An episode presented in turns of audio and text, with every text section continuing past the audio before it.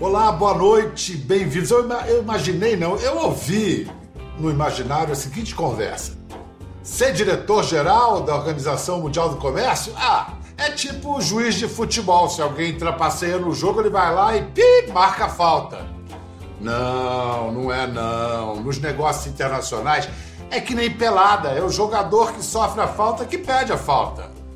Ah, diz o outro, já sei então. Eu vi, no, eu vi no jornal, é como um xerife, xerifão que fica monitorando vendas, compras, trocas entre 164 países no valor de 20 trilhões de dólares. É, bom, também não é bem assim, rebate o outro. Sim, são 164 países, sim, é esse dindão todo, 20 trilhões de dólares mas o xerife não tem revólver. A arma dele é promover negociação para que todos saiam satisfeitos. No que o outro resume. Ah, agora entendi. É promover justiça nos negócios entre ricos e pobres. Tipo um Tom Cruise do capitalismo internacional. Missão impossível. Bem, impossível não é. É difícil para chuchu. Mas se não for feito, acaba sendo muito pior. Através da história, nada evitou mais guerras do que o livre comércio. Mas sem regras e mediação, vigora a lei do mais forte. Sozinho, o capitalismo traz prosperidade, mas para trazer justiça também, alguém tem que organizar o comércio internacional, chegar a regras que todos cumpram, potências ou subdesenvolvidos. Hoje, 98% do comércio internacional se dá sob as regras da OMC, a Organização Mundial do Comércio. E nós agora vamos conversar com o brasileiro que ficou sete anos no comando da OMC, um diplomata que se afastou do Itamaraty para servir a causas planetárias, sem deixar de ser profundamente brasileiro e baiano no estilo e nas motivações. Roberto Azevedo, muito obrigado pela oportunidade. Um vai, um embaixador. prazer enorme estar com vocês. É um prazer enorme. Embaixador. Gostei muito das analogias, eu gostei muito das analogias. A história Você do... acha que está bem explicado? Está em linguagem de TV aberta? É, eu acho que sim. Eu acho que é, nós somos o VAR, né? Como você falou, né? É uma pelada com VAR. É uma pelada com VAR. Quer dizer, na hora em que uma das partes diz, ah, foi falta, foi falta, você fez errado, não sei o quê Aí, se os dois não se entendem, um não ganha no grito, né? Aí eles chamam uh, o, os nossos árbitros, o nosso sistema, para então nós decidirmos quem é que tem razão. Mas precisa que as duas que uma das partes acione o VAR, senão, não, senão ficou bate-boca mesmo. Aí liga o VAR, revê os autos do processo, aí começa todo Isso. Começa todo um negócio que pode durar anos, inclusive, né? Uma discussão dessa. O VAR aí demora. Pode. É que nem o VAR no Brasil. Pode. É o VAR mais demorado do futebol mundial.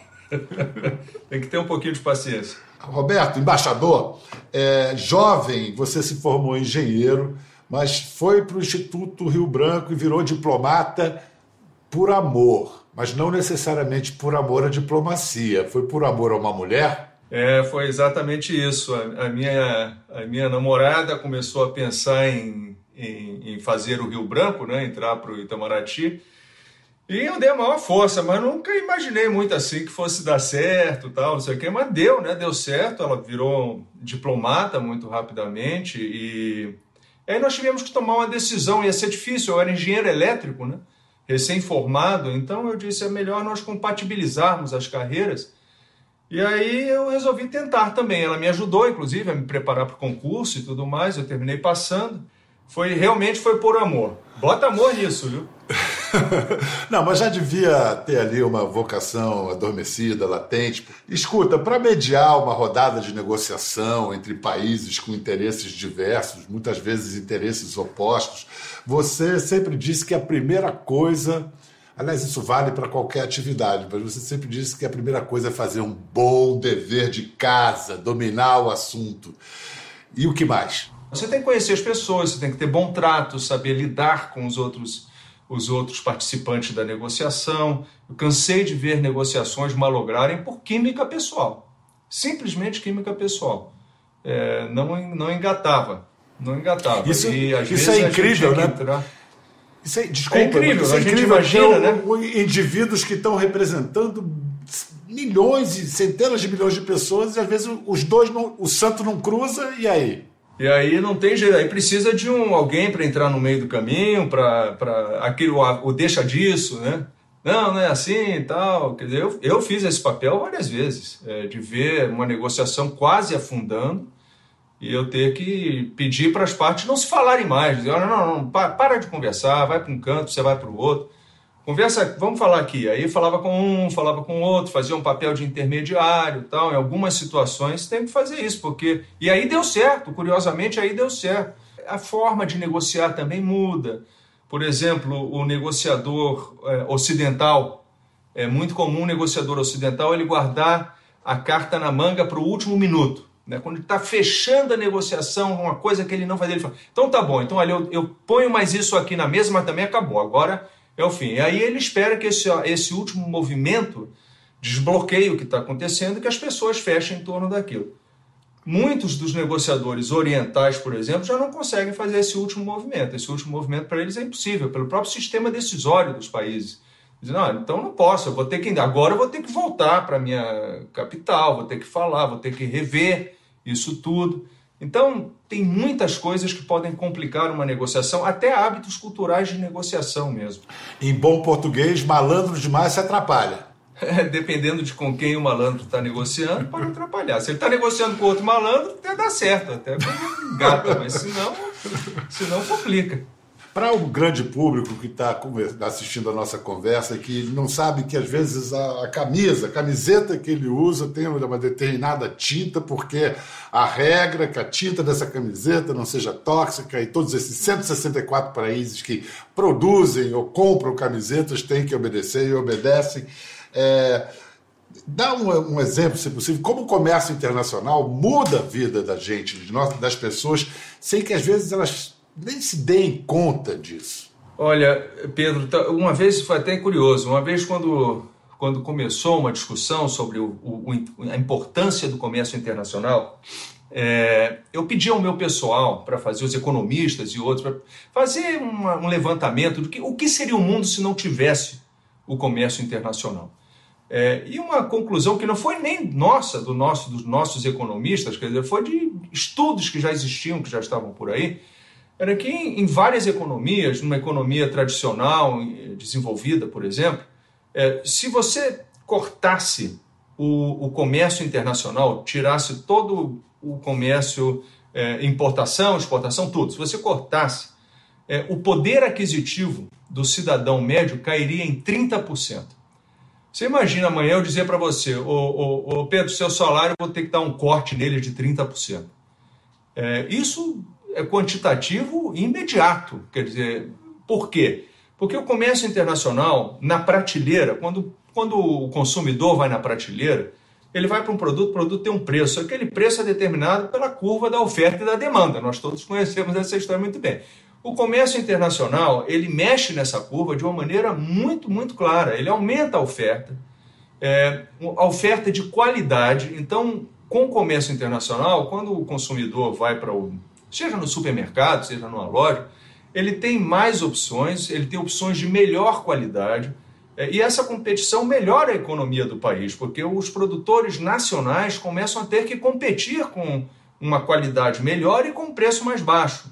É, isso se dá de maneira é, não apenas no produto final, mas também nos insumos. Você às vezes está usando uma camisa, uma coisa assim, que o algodão veio do Egito ou veio de um outro país, ou, ou, ou os botões, ou, a, o próprio desenho, o design da roupa foi feito num outro país. Me ocorreu a bicicleta, uma bicicleta contemporânea hoje. Cada peça vem de um país, o selim vem de um lugar, a roda vem de outro, a corrente de outro. É, é uma beleza mesmo. Sem falar do tênis que você está usando, da camiseta, do teu calção, do relógio, é, tudo. Voltando à questão da, da negociação, é, você chama de zona de aterrissagem um território comum, um lugar de premissas aceitas pelos, por todos os lados. É, algo que anda difícil de achar hoje em dia, esse negócio de território comum. A minha experiência com negociações, com conversações de uma maneira geral, é que se um dos lados não quer é, chegar a um acordo, não tem o que você possa fazer. Não acordo é a melhor solução para ele. O não acordo é, leva a uma menor exposição política. O não acordo pode levar, por exemplo, a uma imagem de uma de um representante ou de um líder firme, duro, é, combativo. É, e aí não tem jeito, porque o acordo é, em si né, já é uma perda é, para o outro lado. E levando em consideração que muitas vezes, ou talvez todas as vezes, um bom acordo significa deixar os dois lados insatisfeitos. É, é exatamente isso. Eu acho que você sabe que você chegou a um bom acordo, ou você sabe que você fez um bom trabalho de mediação e de aproximação quando todo mundo reclama. É, quando todos reclamam é porque a coisa foi bem feita.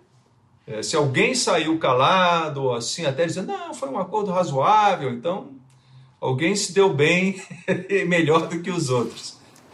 Eu me reconheço nisso, porque como jornalista a gente também fala. Se eu estou apanhando da direita e da esquerda ao mesmo tempo, então eu estou no lugar certo. Então tá bem.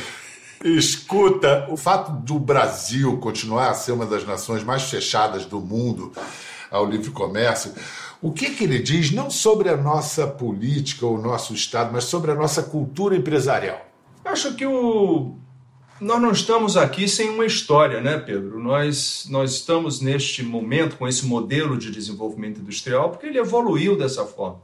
É, nós, no pós-guerra, tentamos é, desenvolver a nossa indústria, nós éramos um país essencialmente agroexportador, é, e depois da Segunda Guerra, um esforço muito grande com a implantação de siderurgias, com estaleiros, coisas desse tipo, indústria pesada, indústria de consumo também. E o modelo que foi adotado naquela época foi de se chamava na época de substituição de importações. Era tão caro você trazer o produto do exterior para o mercado interno que era mais interessante para o empresário fabricar aqui dentro e evitar a tarifa de importação.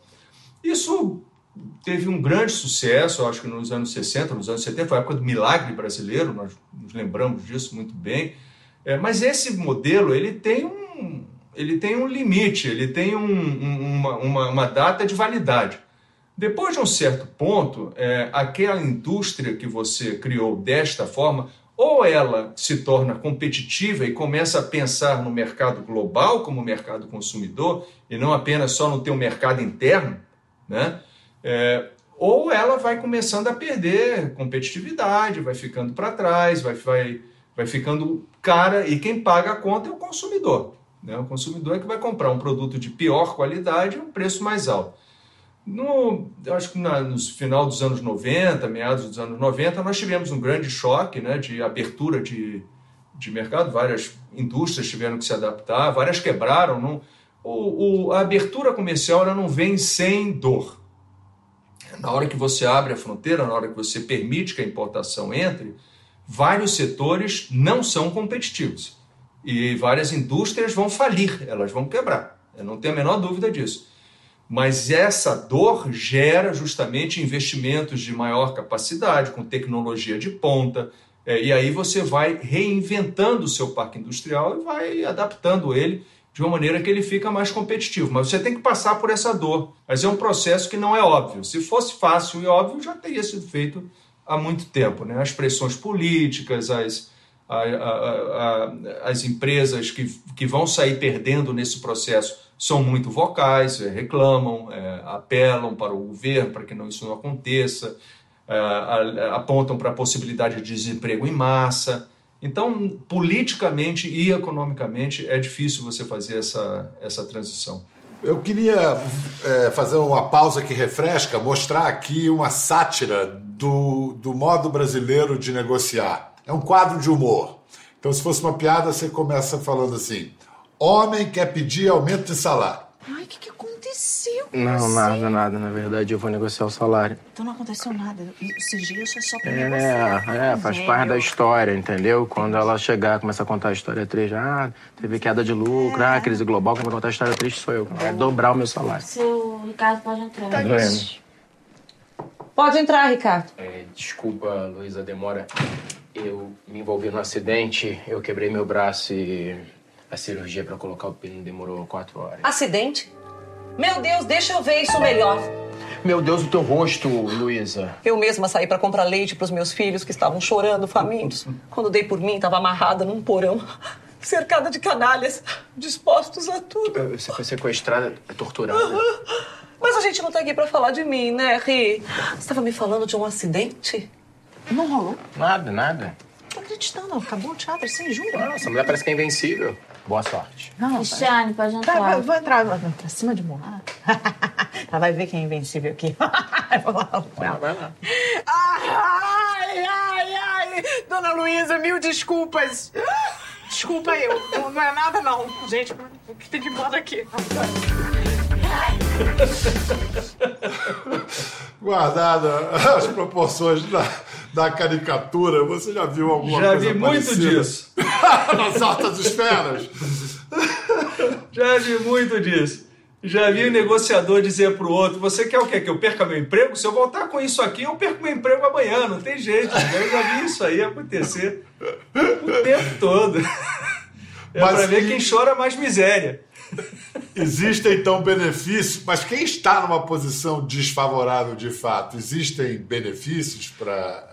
É um caso bem objetivo. Declarar, por exemplo, que o Brasil já é um país desenvolvido, não mais em desenvolvimento, como foi feito no ano passado, atende aos reais interesses nacionais? Acho que não, não foi isso que foi dito, na verdade, Pedro. É, pelo que eu entendo, quando você entra numa negociação na, na OMC, por exemplo, na Organização Mundial do Comércio, você, os países que não são desenvolvidos, que estão ainda em processo de desenvolvimento, eles têm, negociam flexibilidades adicionais, né? Então, se todo mundo tem que fazer 10, o país individualmente diz, basta fazer 7 ou, ou 6, que seja.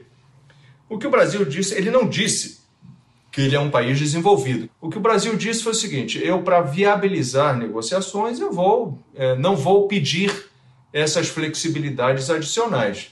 O que significa também que não, não vai fazer tudo, né? Quer dizer, precisa que os outros também baixem um pouco a pedida, né?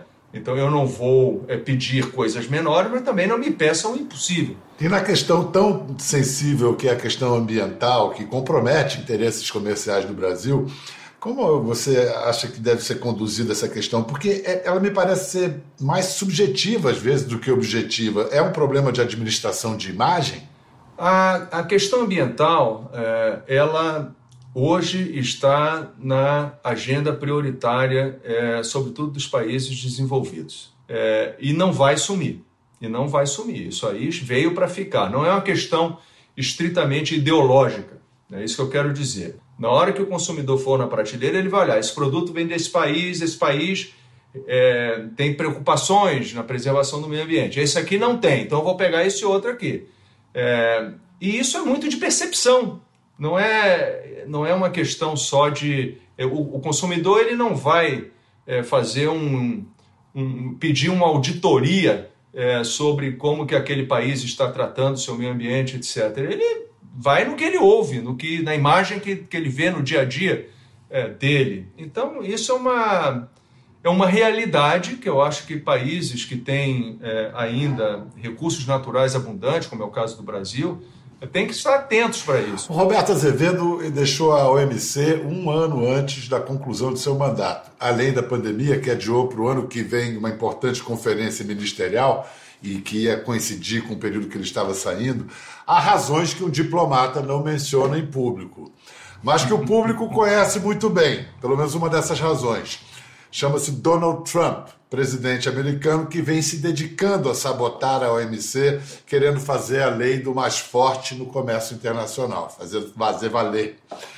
Bom, ainda assim, Ro- Roberto, embaixador, você diz que Trump é só pragmático. Você pode, por um momento, tirar as suas luvas de pelica e descrever o tipo de negociador que é Donald Trump? Posso, posso tirar, porque eu não tenho nenhuma, eu não tenho nenhuma agenda é, escondida com isso aí. Aliás, é que eu acho sempre muito importante. As pessoas têm um imaginário, né? O imaginário é de que o Trump, de uma certa forma, é, pela maneira como ele lidou com a organização e tratou a organização, é, levou à minha saída. Não é. Quer dizer, eu lidei com isso durante três anos, né? quatro anos. Lidei com isso durante quatro anos. Ele vem reclamando disso, vem reclamando da organização desde a campanha dele. Ele vem sabotando, né, Alberto? Tinha que tipo, preencher os, vem, as vem, vagas vem, da Corte de Apelação ele, e ele não, não preenchia. Era sabotagem clara. Ele né? queria, é, ele queria mudar, ele quer mudar a, a, a, a Corte de Apelação. Os outros não querem. Então, ele foi dizer, então tá bom, então eu não vou mais designar ninguém. Eles jogam pesado, ele não estou dizendo que eles não jogam pesado, eles jogam pesado. A própria guerra comercial com a China, isso é uma realidade. Quer dizer, não... e, e não só com a China, as medidas de, de proibição de importação de, de aço, de alumínio, etc., eles jogaram pesado. Eles viram distorções, querem resolver, e o caminho unilateral é mais rápido, não tem a menor dúvida. É muito mais rápido. Então ele usou isso tudo e fez dessa forma. Quando eu digo que ele é pragmático, ele é pragmático porque, por outro lado, ele continua negociando comércio eletrônico na OMC. Por outro lado, ele continua negociando subsídios à pesca na OMC. É, ele continua é, abrindo contenciosos na OMC. Ele reclama do, do mecanismo, mas ele está abrindo contenciosos na OMC contra outros países. Então é, é, esse tipo de pragmatismo. Quer dizer, não, se, o, se o sistema me ajuda, serve, me interessa, eu uso. Se não me interessa, eu não uso. Não uso e vou, e vou desfazendo. A única vez que nós conversamos é, diretamente é, foi ao vivo, foi uma conversa presencial é, em Davos, durante o, o, Foro Econômico Mundial. E nessa conversa, ele começou reclamando da OMC, que não podia ser de outra forma, ele não podia conversar comigo sem reclamar do que ele acha que a OMC está fazendo, que na cabeça dele, na opinião dele, a OMC é, é, favorece a China, permite que a China faça coisas que levam a uma distorção do campo de competição. É, por exemplo, reconhecendo que a China é um país em desenvolvimento, que nós não reconhecemos nada, é a China que se autodetermina um país em desenvolvimento. Então ele começou dizendo essas coisas todas. É, e eu, muito claramente, ouvi tudo. Falei, presidente, tudo isso que o senhor está me dizendo não é novidade. Eu ouvi isso muita, muitas vezes, não é, não, não é novidade nenhuma. E, pelo contrário, eu concordo em muitas das coisas que o senhor disse, e concordo mesmo. Por exemplo, que o OMC tem que mudar, que o OMD tem que se atualizar. As regras foram negociadas nos anos 80, não existia internet quando isso foi negociado. Né? Então precisamos realmente atualizar. Agora, para atualizar, eu preciso que o senhor esteja engajado. O senhor precisa ajudar a gente a mudar a OMC. Tem que ajudar a gente a transformar a OMC. Se o senhor estiver disposto a isso, a fazer essas mudanças, eu tenho certeza que nós encontraremos formas de atualizar pouco a pouco, é um processo, mas temos como fazer isso tudo acontecer. Aí ele gostou disso, aí a conversa foi caminhando relativamente bem, tanto que ele me convidou para participar da conferência de imprensa que ele ia dar depois. Ele falou: ah, vou dar uma conferência de imprensa agora, você não quer vir comigo? Durante a conferência, ele até me apresentou, está aqui o Roberto Azevedo, uma pessoa com quem eu tenho um tremendo relacionamento, é, que eu até achei interessante, porque a gente não se conhecia assim tão, tão bem. Né? É, e, e, e, a conversa que continuaria em Washington terminou não acontecendo porque veio o processo de impeachment. E aí a, agenda dele foi para o espaço, né? Foi aquilo tudo muito corrido. Mas não foi, não tem nada, zero, Pedro, zero. Não tem nenhuma influência. O Trump teve zero influência na minha saída da OMC. Isso foi esse ano, tudo isso que você relatou foi Davos esse ano. Foi em janeiro. Agora, processo, é, foi, que ano, né? Aí teve o processo de impeachment, em seguida veio a pandemia. Depois veio, veio a pandemia, é, e foi a pandemia, é. foi a pandemia que no fundo me levou a tomar a decisão de sair, porque é mais importante dar a oportunidade para que o meu sucessor ou sucessora, que será o caso aparentemente, é, tem a oportunidade de preparar a conferência ministerial, fazer um trabalho legal e continuar com o MC. Eu acho que é muito melhor, faz sentido. Você negociou com grandes líderes mundiais, Angela Merkel, Trump, Xi Jinping, Putin. Agora você pode dizer para a gente com quem você teve melhor rapport pessoal, ou melhor, em baianês, com quem o santo bateu e com quem o santo não bateu? Alguns eu tive mais contato, é, outros menos, né? É, o Xi Jinping, por exemplo, eu tive só umas duas ou três vezes que eu conversei com ele muito rapidamente. Não, não houve muito tempo para conversar. Trump, como eu disse, tive só uma conversa, foi aquela que aconteceu em janeiro deste ano. Outros eu tive mais oportunidades. Macron, eu tive com ele várias vezes, já conhecia de antes, inclusive, quando ele era assessor econômico do Hollande, um, um cara muito inteligente, é, tem uma percepção de muito, muito, de mundo muito afinada. É, Angela Merkel, eu acho que é uma líder extraordinária, conversei com ela, sei lá quantas vezes, um monte de vezes. Ela sempre tem uma visão é, macro das coisas, ela nunca perde o contexto global, ela, ela, ela não é uma pessoa que se perde no pequeno.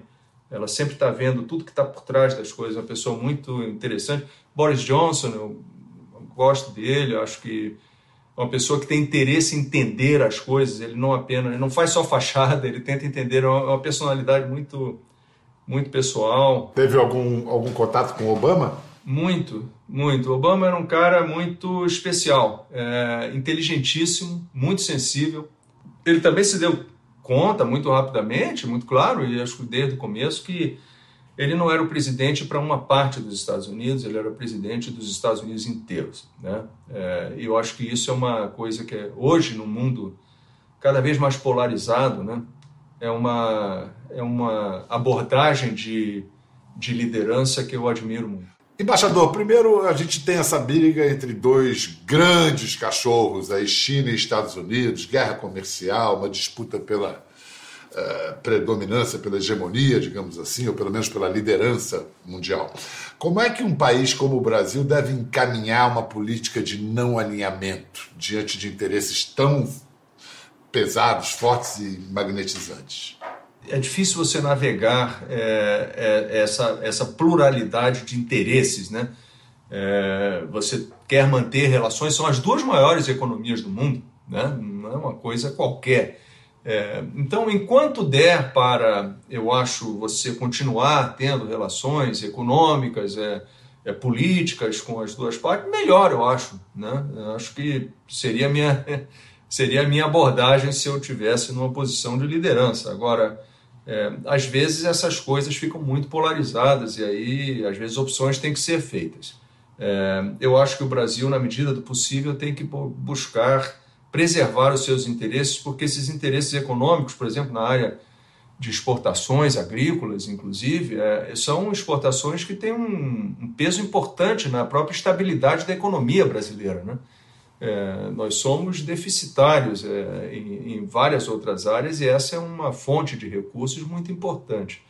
Então, é, é, é complicado, não é fácil não. Embaixador Roberto Azevedo, muitíssimo obrigado pelo seu tempo, pela conversa deliciosa, generosa. E se cuide, né? É, vamos ver com, com, quando é que a gente vai poder se ver pessoalmente. Eu adoraria. Vamos, vamos planejar aí para sabe se lá quando.